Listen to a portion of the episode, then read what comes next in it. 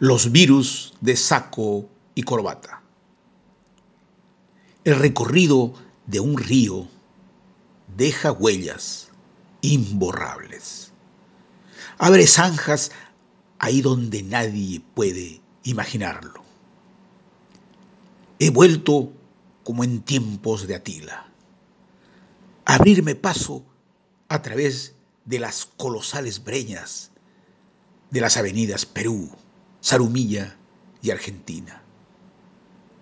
En tiempos de Navidad y pandemia, los sonidos de campanas, de Papá Noel electrónicos, sucumben ante el sinfín de bocinas que llaman a los Reyes Magos solicitando convertir sus productos chinos en fiambres de ciudadanos tricolores o blanquirrojos que pretenden convertir su desesperación en feliz Navidad.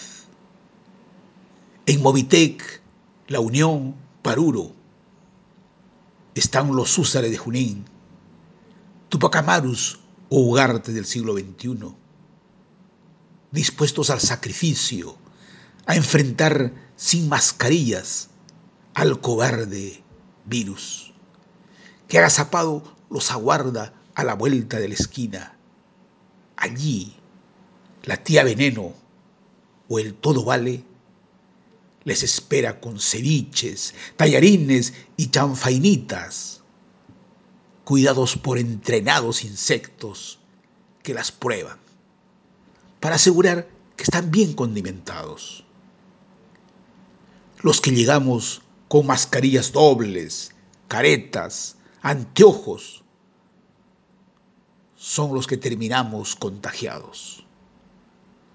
Porque no nos dimos cuenta que el virus ha venido para proteger a los jóvenes callejeros en desmedro de los viejos que no hicieron nada por proveerles empleo, ni les dieron acceso a la educación, menos le implementaron talleres para defenderse.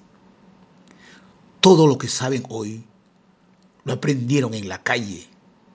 Por eso no le tienen miedo a sus amigos callejeros que se vacunaron para todos los virus, incluido de aquellos que se llevaron sus ilusiones, su futuro. Entonces, ¿por qué deberían tenerle miedo al virus que no mira economías y que también arrasa con los ricos?